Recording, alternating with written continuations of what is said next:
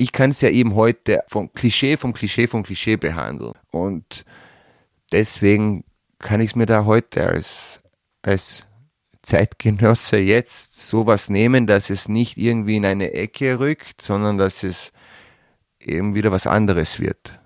Und das hat mich interessiert.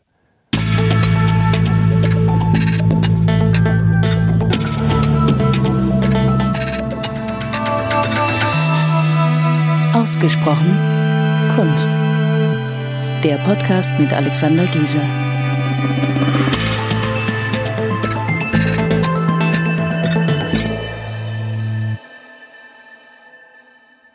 Herzlich willkommen zu einer neuen Folge von Ausgesprochen Kunst. Heute bei mir oder besser gesagt uns zu Gast ist Tin Troha. Ähm, Tin Troha, ein junger Maler, der sich in den vergangenen Monaten mit ähm, dem Thema der Kreuzigung auseinandergesetzt hat und er hat fünf großfigurige, großformatige Kreuzigungen gemalt auf schwarzem Grund und diese fünf Kreuzigungen zeigen wir im Rahmen einer Ausstellung bei uns in der Akademiestraße im ersten Bezirk von 14. September bis zum 12. Oktober 2022. Und auf die Frage, warum Tin Troha, kann ich sagen, dass meiner Meinung nach dieses, dieses ganz brandaktuelle Werk dieses jungen Malers auf der einen Seite sehr gut zu unserem äh, bekannten Programm passt, auf der anderen Seite natürlich ähm, ganz weit davon entfernt ist. Und das hat mir von Anfang an äh, großen Spaß bereitet. Das hat mir Lust, ähm, macht mir Lust, solche, solche Dinge auch ähm, zu zeigen. Und ähm, ich begleite Tine jetzt schon einige Jahre lang. Wir, wir haben häufige Gespräche, ähm, fast wöchentlich. Und ähm, damit wir jetzt in diesem Podcast-Gespräch nicht in diesen Atelier-Gesprächston verfallen, haben wir uns die Lara Bandion ähm, eingeladen, dass sie dieses Gespräch mit uns gemeinsam führt. Und ähm, sie hat diese Ausstellung eigentlich von Anfang an begleitet und der Umsetzung näher gebracht, wofür ich ihr natürlich unglaublich dankbar bin. Vorausschicken kann ich Folgendes.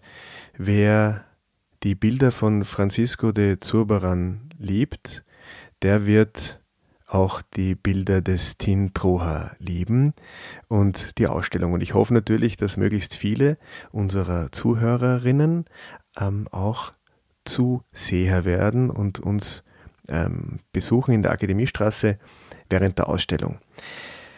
Ja, und natürlich dankbar bin ich dir, lieber Tin, nicht nur, dass du die Bilder gemalt hast, sondern dass du heute hier bei mir sitzt. Ja, hallo, grüße euch, lieber Axi, liebe Lara. Freut mich auch, da zu sitzen. Okay, wo fangen wir an? Ich glaube, es ist gut, wenn wir ein bisschen was über dich, über dich erfahren. Ja, wo kommst du her? Ähm, was hat dich, was hat dich in die Malerei gebracht? Geboren bin ich in Rijeka 1987, damals noch also Jugoslawien, heute Kroatien.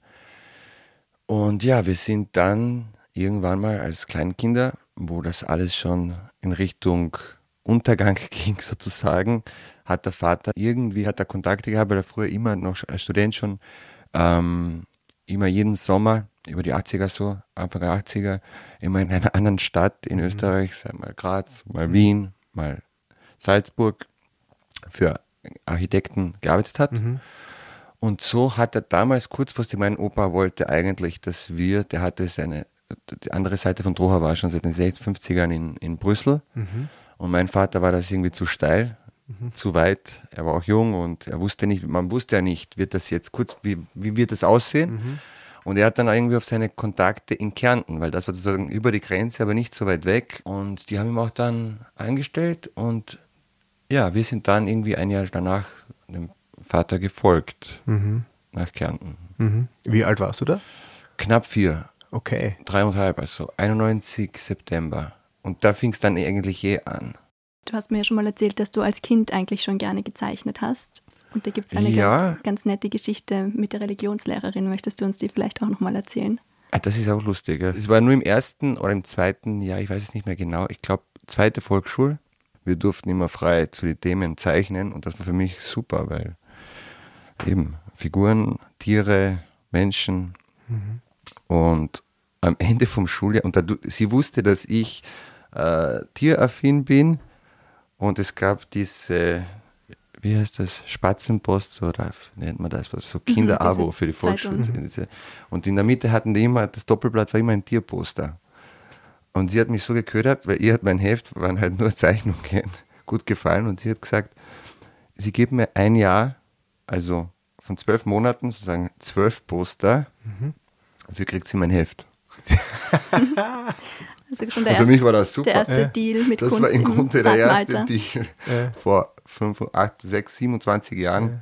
Und hast du ja gesagt? Du ja, ja, ich war, für mich war das, weil ich habe zu Hause eh, für mich war das damals kein, für mich hatte das ja keinen Wert in dem Sinne. Für mich war es interessant, da jetzt einfach zwölf große Poster von Tieren zu bekommen. Als Kind denkt man da auch nicht noch mhm. irgendwie.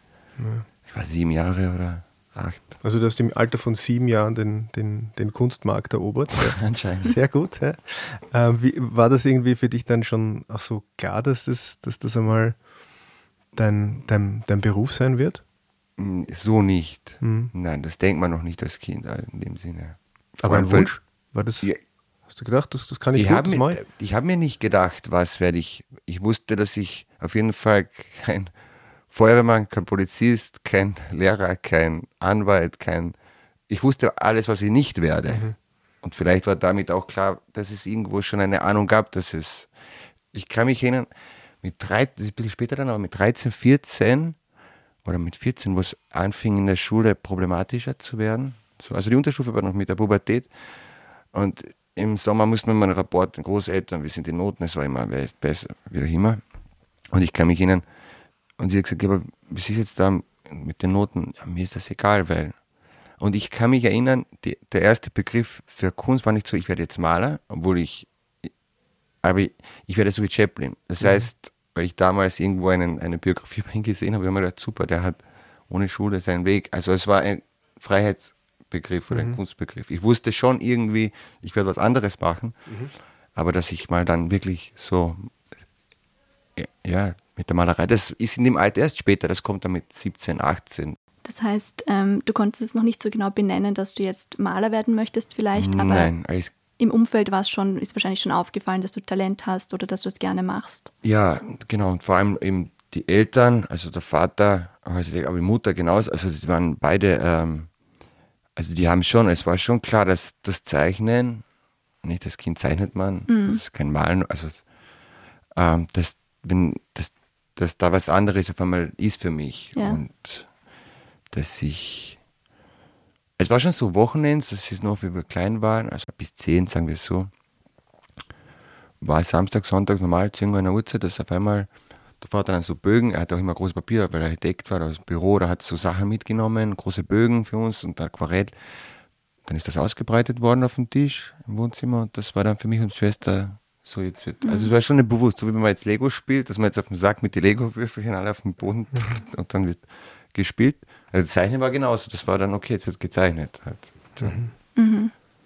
Und in der Schule hast du gemeint, ist es dann ein bisschen schwieriger geworden. Ähm, ab, ab so, weiß nicht, 15, 16 warst du nicht mehr so ganz auf den Unterricht vielleicht fokussiert, sondern auch schon. Ja, so in dem Alter, wo ich gemerkt habe, das ist irgendwie alles, das. Ich habe mich da nicht mehr wiedergegeben. Also ich habe gemerkt, ich,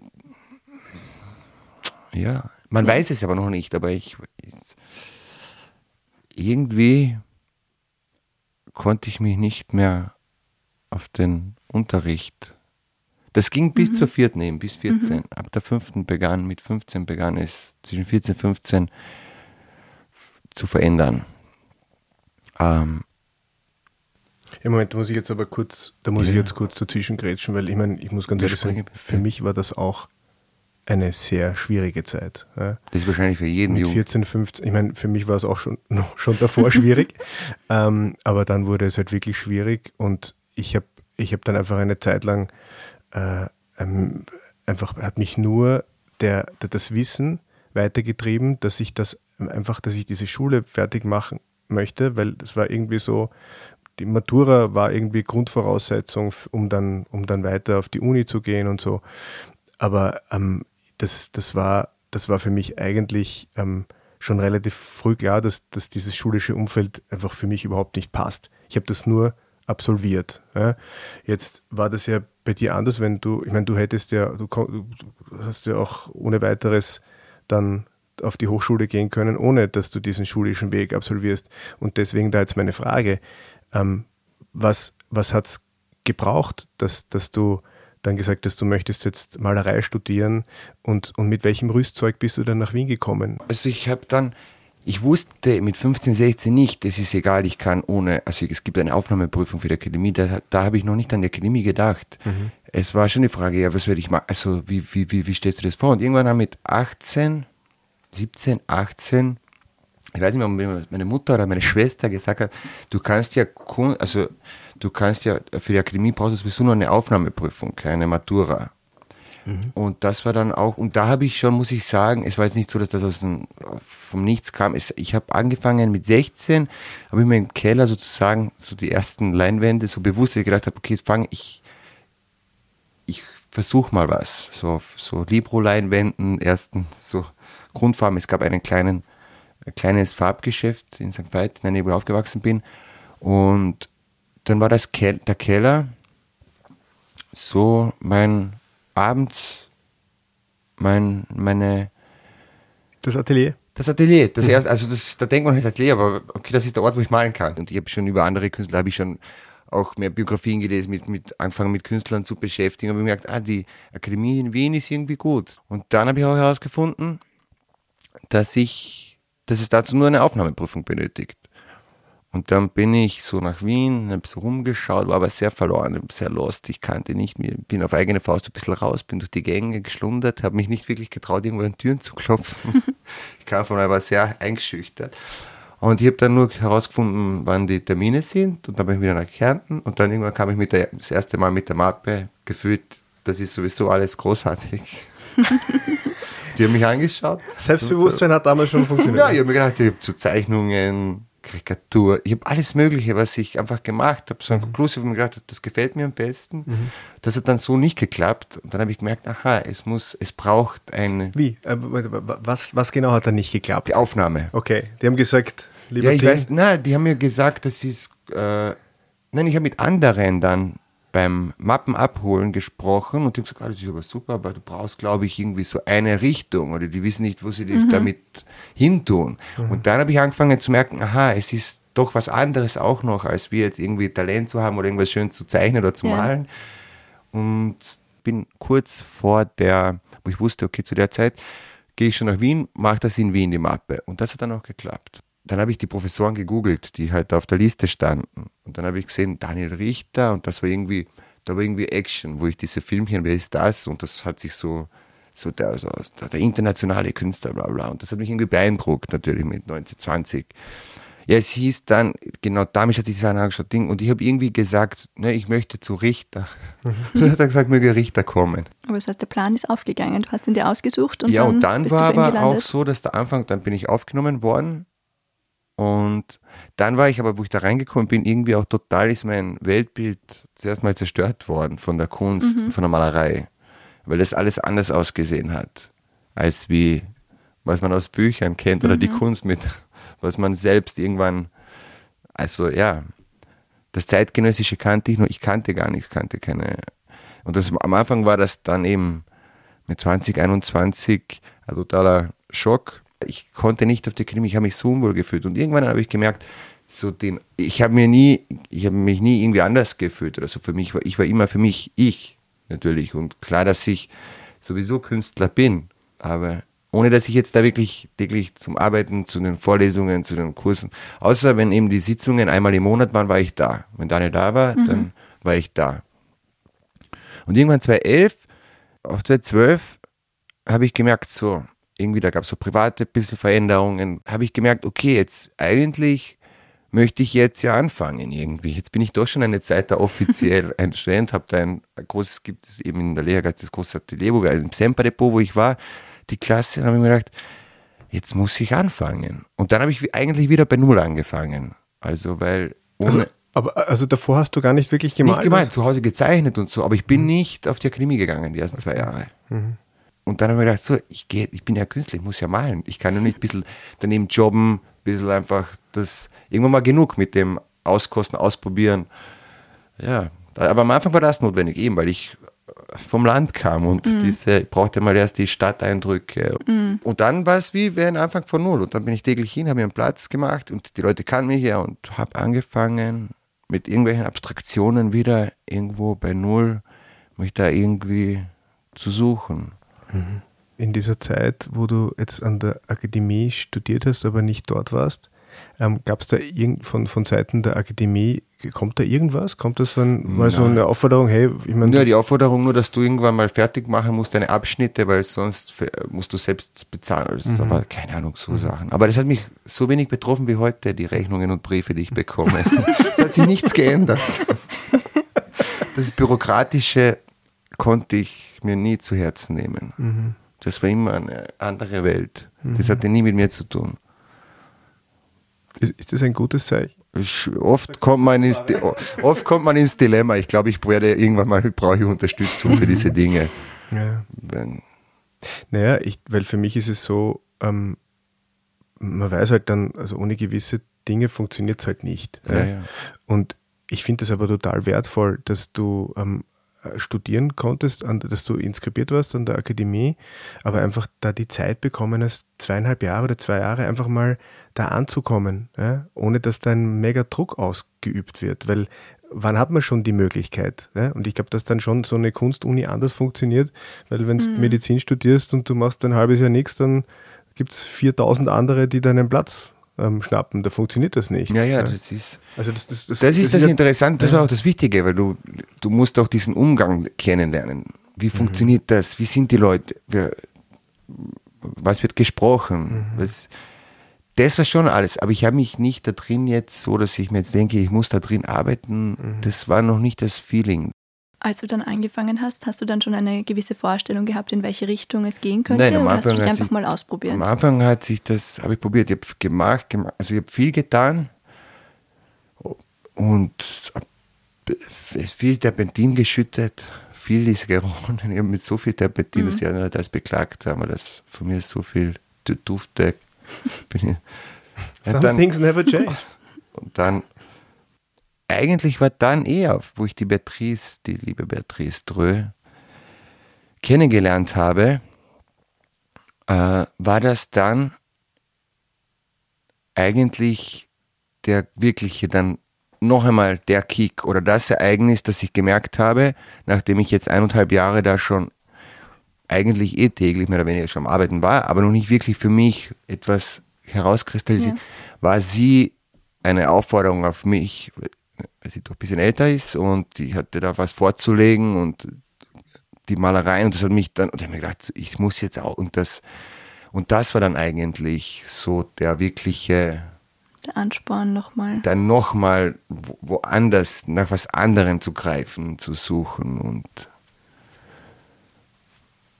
dann auch zu wissen, in welche Richtung man geht? Weiß man auch noch nicht, ja. aber es wird ernster. Ja. Irgendwie. Also so und gewisse Schritte. Dinge, es sind mhm. viele kleine Schritte. Und irgendwann, ich kann mich erinnern, mit den Stilen, irgendwann kamen diese Stile, diese ersten Skulls, diese ersten Vanitas. Und auf einmal habe ich was anderes gespürt. Auf einmal habe ich gemerkt, da passiert jetzt was anderes. Aber kannst du das, ähm, weißt du, was anders? Oder, oder ist es, ist Der es Grund, die Relevanz von einem Bild. Mhm. Die Wahrheit vom Bild. Ich also nicht, ich kann mir darunter überhaupt nicht, also wenn du sagst, ähm, du hast gespürt, jetzt was was anderes. Ja, weil davor sind so Versuche, da kann alles Mögliche sein. Mhm. Ästhetische Ausdifferenzieren von wie auch immer. Aber es, man macht das, macht, macht das. Aber mit dem, mit diesem Motiv, das eigentlich freikommt, ich habe mir jetzt keine Vanitas angeschaut, es waren auch sehr, sehr expressiv und schnell gemalt. Ist mit Spraydose rein und Öl und viel Terpentin und dann ab mit Tüchern abgedruckt. Und irgendwann ich, hat sich da was drin in dieser, in dieser Atmosphäre was gebildet, was irgendwie, es waren kleine, ganz kleine, so 30 auf 20 Formate. Und auf einmal kamen diese Skulls mit mhm. den Kerzen und oder Blume und alles, aber sehr abstrakt relativ. Aber das hatte auf einmal, hatte auf einmal mehr jetzt für mich. Mhm das, ich spürte, da ist jetzt irgendwie was Ernsteres. Also die Eigenständigkeit, dass es so wirklich nicht etwas ist, wo du, womit du auf etwas reagierst, sondern es genau, ist Genau, das ist nicht nur Farbe. Ich sage mhm. immer, Malerei ist eben nicht Farbe auf Leinwand, sondern Mhm. was anderes. Das ist nur das mit, das sind nur die Materialien und welche auch immer. Aber da war das erste Mal, dass es für mich auf einmal ins Bewusstsein, dass mir bewusst wurde, dass sich da auf einmal andere Sachen zusammenbauen oder stattfinden. War das dann auch schon der Zeitpunkt, wo du dann ähm, entdeckt hast, den, den Glitter für dich zu verwenden in der Malerei? Weil das ist ja was, womit du heute. Ja, kam ein bisschen später, aber nicht viel später. Vielleicht so mit den Stillleben. Doch am Ende der Stillleben, sagen wir mal, wir haben so von, äh, die kamen so Sommer, Herbst, nein, 2014. Und nach einem halben Jahr, wirklich, da habe ich 50, 100, ich weiß nicht wie viel, sehr viele gemacht.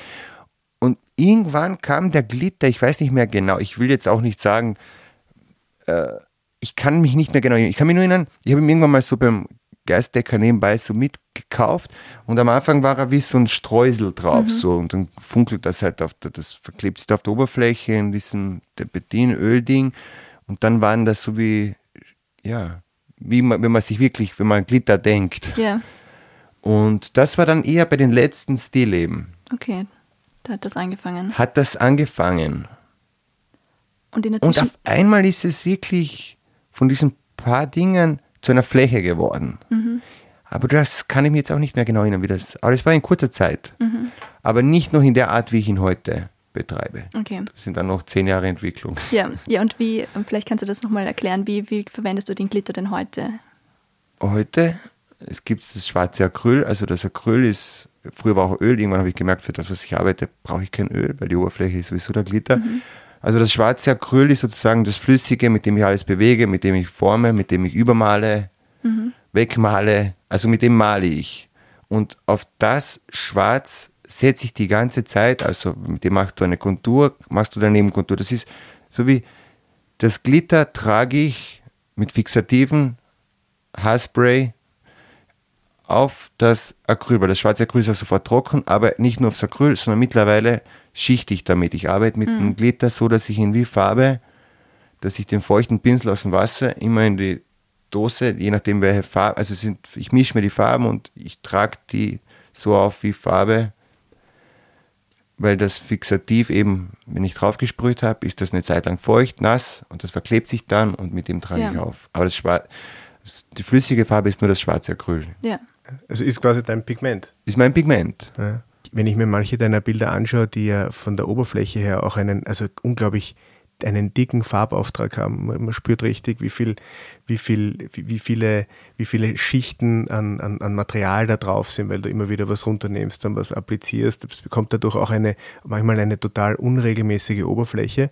Ähm, ist dieses, ist dieses Prozesshafte, dass du dann auch ähm, dich, da- dass du dann eben suchst, während du arbeitest. Ja, also das Gefühl habe ich manchmal. Ich glaube nicht, dass du dir die Gedanken machst, wie das jetzt ausschauen könnte oder wie es irgendwann mal ausschauen soll, sondern du machst dich an die Arbeit und du suchst dann auf der Leinwand nach, dem, nach der Form, die du dann letztendlich haben willst. Und man sieht eben deinen Bildern auch diese Arbeitsspuren an, diese Tiefe. Man- merkt, dass da, was da alles drin ist. Es ist nie irgendwie slick, sondern es ist immer so, ich habe so immer das Gefühl, da steckt eben ganz viel, da ist ganz viel Arbeit sichtbar. Brauchst du, brauchst du diesen Weg bei, bei jedem einzelnen Bild oder könntest du dir vorstellen, einmal einfach genau vorher zu wissen, was du malst und das dann zu malen? Und Man weiß immer irgendwie vorher, was man irgend vom Gefühl her malen möchte. Wenn ich, ich würde es mir, ich würde es mir wünschen, dass, dass, dass ich mit den Fingern schnipse und das ist so drauf. Aber eben, das ist ja das, durch, das, das ist die Malerei. Die erspart dir eigentlich nichts. Du musst immer wieder, auch wenn du glaubst, jetzt habe ich es und jetzt kürze ich ab, es zeigt sich dann immer als, es gibt immer einen Zusammenbruch. Oft hat man das Gefühl, jetzt weiß ich und ich werde mich auf das nicht, aber das ist eben genau das, dass es letztendlich musst du muss etwas vom Bild zurückkommen, weil die, du investierst die ganze Zeit, du bringst hin, du trägst ab. Du bist am, Anfang nur der Materialbote, mit dem du arbeitest. Und mit der Idee, also natürlich ist es ja auch das, das Geistige, was mit der Hand das Material sozusagen anhäuft, weg. Also du bringst immer mit einer gewissen Vision, Vorstellung von etwas, mit dem du arbeitest. Und solange du die Kontrolle hast, also du hast die Kontrolle auch dann wieder, aber solange es nur deine Absicht ist oder dein Wunsch oder so auf diese ganzen, dieses ganze einzugehen auf das, was du auch gesetzt hast, klappt es nicht. Erst dann, wenn auf einmal etwas zurückkommt oder sich zeigt,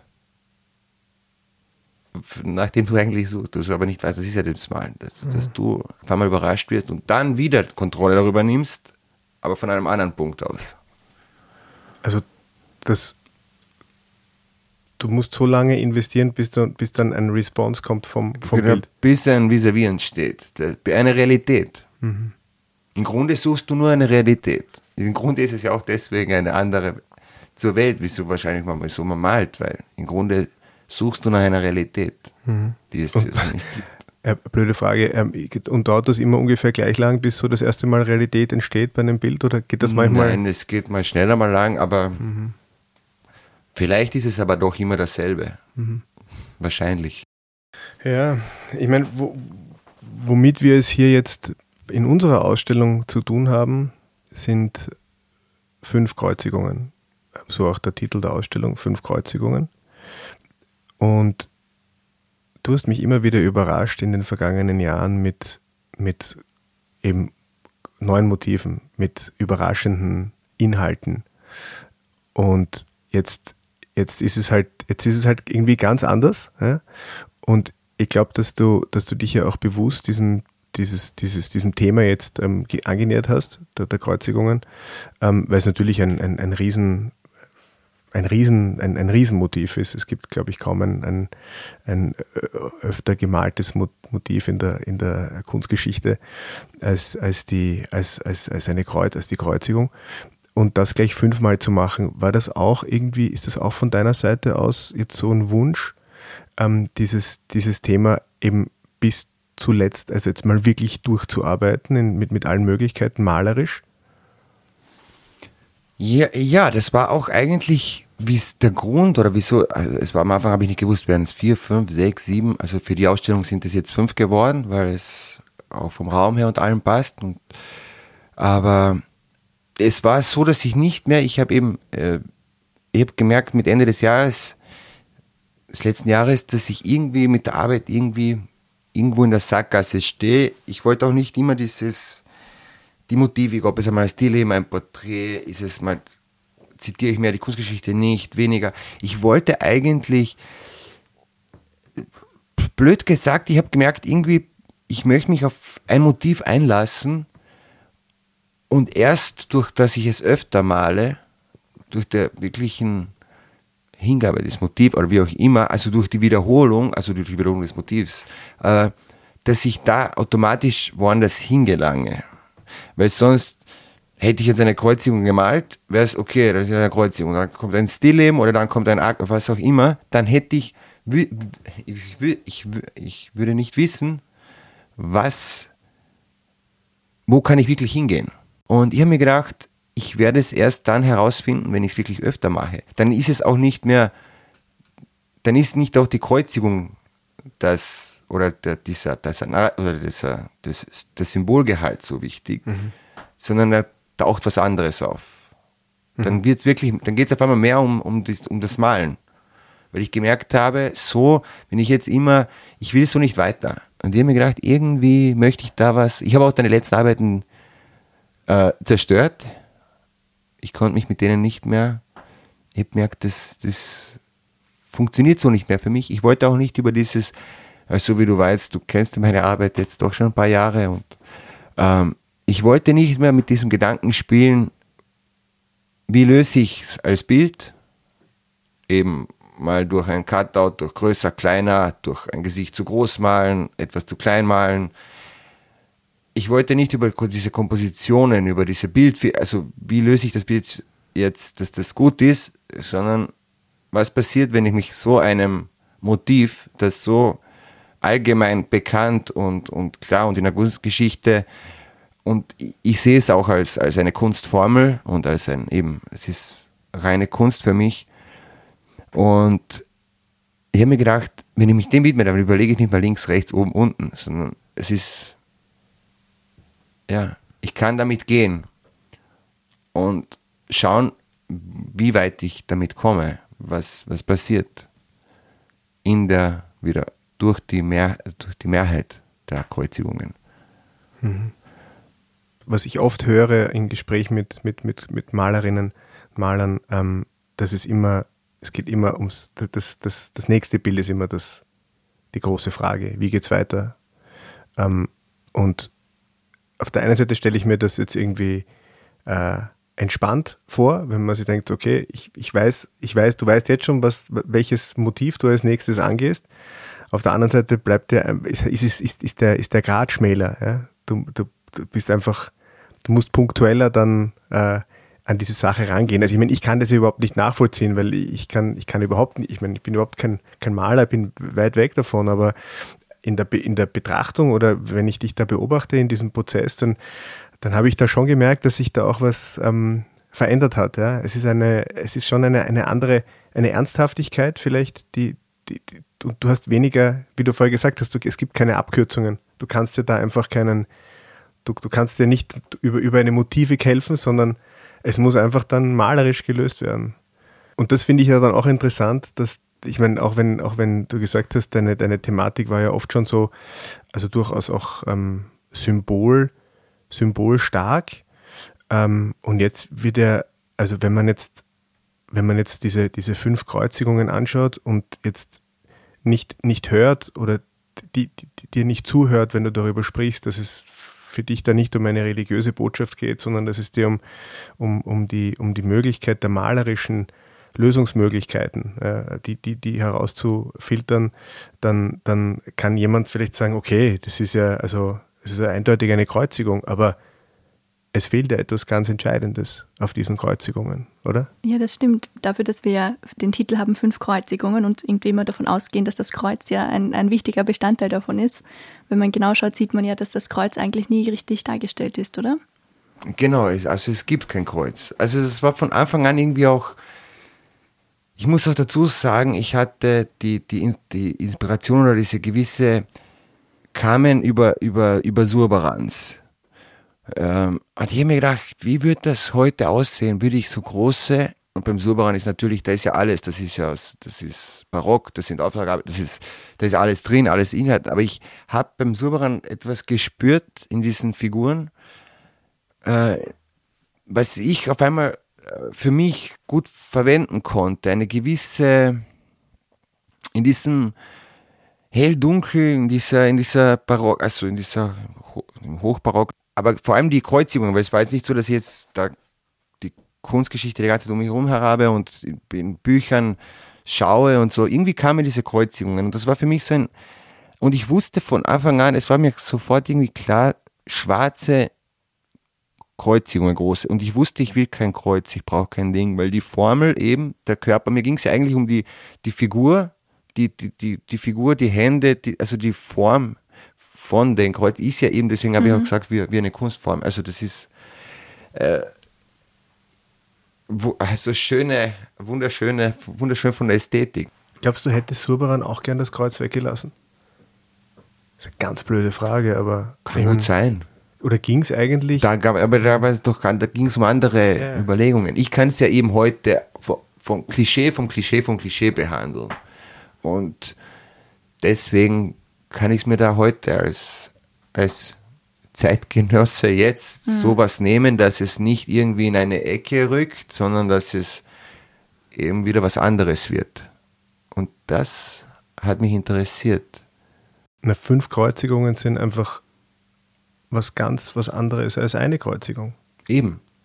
Dann hast du eine Kreuzigung. So ja. hast du halt mehr. Ja. Nein, und das ist, ich glaube auch, also das lässt sich auch für mich ein schön, also, also deine, das, was ich vorher erzählt habe, wie, wie viele Bilder da oft in einem Bild drinnen stecken, diese, diese mehreren Ebenen, die sich dann, die sich dann irgendwie darstellen, vor allem wenn man, wenn man gewusst, wenn, wenn man dieses Prozesshafte irgendwie kennt, ähm, dann schaffst du ja nicht nur jetzt ähm, rein technisch, wenn du jetzt ein Stück von einer Leinwand zum Beispiel herausreißt, ja, um, um eine zusätzliche Ebene zu schaffen, ähm, eine, sondern auch mit dem, mit dem Umstand, dass es eben fünf, fünf Kreuzigungen sind, auch inhaltlich eine, eine neue Ebene. Jetzt nämlich, dass du nicht, also das ist ganz klar, dass es dir dann eben nicht um eine, um eine religiöse Botschaft geht in diesem Bild, sondern du, du, du wiederholst es einfach so oft, dass es ja schon fast absurd ist. Ja?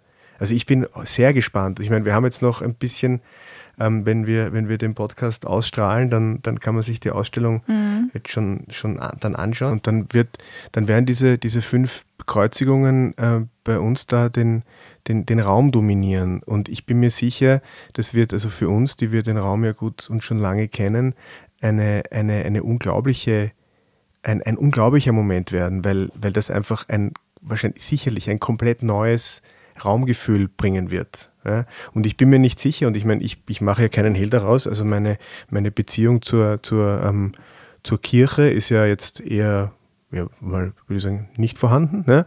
Also ich sehe in einer Kreuzigung, ähm, ich fühle mich dadurch überhaupt nicht, ich habe ich hab kein Gefühl von, von ähm, der, der, leidende Jesus Christus da am, am Kreuz und der, der hat sich geopfert für mich, sondern ich sehe es jetzt rein als, als Bild ja, und ich finde es ich find's einfach schön. Ja. Und wir haben, Lara, wir haben, wir, haben darüber gesprochen, es gibt wahrscheinlich kein, kein, kein äh, komplizierteres oder in der, am, am Kunstmarkt ähm, zu, zu, platzierendes Thema als ein, ein, ein halbnackter, halbtoter Mann auf einem Kreuz. Ja. Aber trotzdem sind im Laufe der mhm. letzten 500, 600 Jahre mitunter die allerschönsten Gemälde entstanden. Mit diesem Motiv.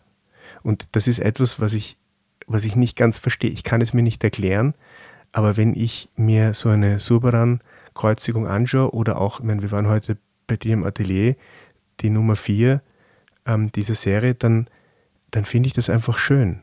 Und ich weiß nicht, ob das, ob es da, es gibt vielleicht Menschen, die sagen, das finde ich überhaupt nicht schön, das finde ich einfach nur fürchterlich oder äh, stark religiöse Menschen äh, haben dann vielleicht sofort den, den Konnex zum, zum Glauben, aber ich finde es einfach schöne Bilder. Ja. Aber ich denke und ich hoffe, dass wenn ein Mann der Kirche oder eine Frau der Kirche ähm, sich die Ausstellung anschaut, dass sie Freude daran haben und dass sie sich, dass sie ein gutes Gefühl haben. Und ich, ich glaube dran, mhm. das ist so, weil die Bilder ähm, ähm, wertschätzend sind. Ich glaube, die Bilder passen gut zu uns auch in dem, in dem, in dem Umfeld ähm, werden sie sich hoffentlich wohlfühlen, oder? Was meinst du, Lara? Ja, ich, ich gehe davon aus. Ich bin auch schon sehr gespannt, weil eben für mich ist es ähnlich wie bei dir. Für mich ähm, funktionieren sie jetzt auch nicht wegen irgendeiner religiösen Botschaft oder einem religiösen Bezug, weil ich den auch gar nicht irgendwie habe, aber einfach als, ja, als also sehr eindrucksvolle Motive und sehr, sie sind ja auch überlebensgroß und einfach in ihrer Malweise mit dem Glitter, mit der Oberflächenstruktur ganz, ganz besonders und ansprechend. Aber ich bin auch schon sehr gespannt darauf, wie das dann ist für Leute, die dann doch irgendwie gläubig sind. Aber ich glaube, mhm. dass, dass das mhm. auf jeden Fall auf Anklang stoßen wird. Mhm. Und ich finde auch, dass es, äh, und das hoffe ich sehr, dass da, da fühlt sich niemand vor den Kopf gestoßen. Es ist, sie lassen vieles offen. Ja, es, ist nicht, es ist nicht provokant. Es ist, es ist mit, mit Demut und Wertschätzung dem, dem Inhalt gegenüber und trotzdem schaffst du es, diese, diese Bilder, dieses uralte Motiv zu, zu deinem eigenen zu machen. Das sind ganz, das ist wirklich dein eigenes geworden und das ist in den letzten paar Monaten und das ist auch die Zeitspanne, die, die du ja schon für diese Ausstellung arbeitest, einfach immer mehr, immer mehr geworden. Ne? Und ich glaube, dass das, ähm, dass das eine, eine, dann wiederum für dich ganz persönlich eine, eine etwas Wertvolles ist. Ja, ja, mit denen hat sich schon vieles verändert, auch, mhm. auch für, also für die Zukunft und fürs, fürs Arbeiten selber. Also. Mhm. Jetzt ist die Zeit der Zurückhaltung so, ja. ein bisschen vorbei, ja. glaube ich schon. Weil eines darf man nicht vergessen, ähm, wir haben ja eine, eine doch eine relativ große also wir meine, eine, eine große Sichtbarkeit. Diese Ausstellung wird, also jeder, der die Walfischgasse mit seinem Auto ent, ent, entlang fährt, der, der, hat bis vor, äh, hat vor ein paar Wochen noch den Robert Zeppel Sperl und seinen Garten der Lüste gesehen und jetzt, jetzt ähm, schaut er rein und sieht ähm, deine Bilder und die sind schon eindrucksvoll. Also das wird, das wird, du rückst ein bisschen in den Fokus, also raus aus dem, aus dem ähm, aus der, aus der, aus ein, in eine neue Zone. Ja, ja, absolut. Es war ein Wunsch von Veränderung mit, dem Umgang mit dem, was ich tue und mit dieser Schritt professioneller noch für mich und dann auch für, fürs, fürs nach außen. Aber ich habe mir auch ganz blöd gedacht, Bacon hat alles bis 35 zerstört und hat dann eigentlich angefangen. Das heißt, du wirst deine Kreuzigungen zerstören, weil Nein, du noch die nicht nicht. 35 Nein, Aber es, war, aber es waren damals so verschiedene Gedanken und das war auch so ein Aspekt. Ich wollte irgendwas so fokussieren, dass man da jetzt nicht mehr sagen kann, aha, ist das auch, ich wollte irgendwie was Eindeutiges für mich selber, was ähm, natürlich ist es nicht eindeutig, aber es ist ein, eindeutig, dass mit dem jetzt kein links, kein rechts, kein, was ist das zweite, was war das dritte Bild, sondern sind die Kreuzigungen jetzt. Wie sich das weiterentwickelt, was, das kann ich jetzt noch nicht sagen. es geht ja immer weiter. Ja, man kann, kann sich ja nie ausruhen. Nein. Das, das, das letzte Bild ist eigentlich schon, es hilft dann nicht mehr weiter. Nein, nein, das ist schon wieder. So ist es. Also ich glaube, das ist einfach ein, dieser Ansporn. Und das ist eine unglaubliche Leistung, weil ihr müsst ja, oder du musst, du musst da die ganze Zeit und immer ähm, euch dieser großen Frage stellen. Ne? Ist das, was ich da mache, hat das eine Relevanz? Das, das, das haben nur Kreative. Ja? ja, das, das muss man, diese Einbildung braucht man überhaupt, weil sonst, man muss sich das ja einbilden für sich selbst, weil sonst kann man sich gleich Sonst kann man es gleich bleiben lassen. bleiben lassen. Also es muss diesen komischen, diese komische Vorstellung von etwas geben, das dich überhaupt dahin treibt. Weil sonst irgendwas muss da irgendwie anders funktionieren. Ja, und dann hast du ja noch dazu, ste, ste, ste, stehst du ja dann auch immer in der Auslage. Ich meine, es ist ja auch, da, da- das sehen jetzt dann viele Menschen und du, du musst. Ich freue mich, also ja. ich freue mich, wenn das auch rauskommt. Wenn ich auch dann, ich habe jetzt schon Distanz, ich habe ja auch, wo ich die ganzen jetzt immer von einem zum nächsten, ich habe sie auch immer bewusst weggedreht. Ich wollte sie auch nicht, ich wollte ja nie das letzte sehen, wenn, wenn ich schon am nächsten dran war. Und wenn es dann rauskommt, wird es für mich schon auch interessant sein, wenn ich es dann eben hier sehe, wo der Raum, der Platz und die eben die äußere, wo es auf einmal der Welt gehört, nicht mehr nur mir, meinem Atelier, sondern eben, es ist ja für die Welt gemacht.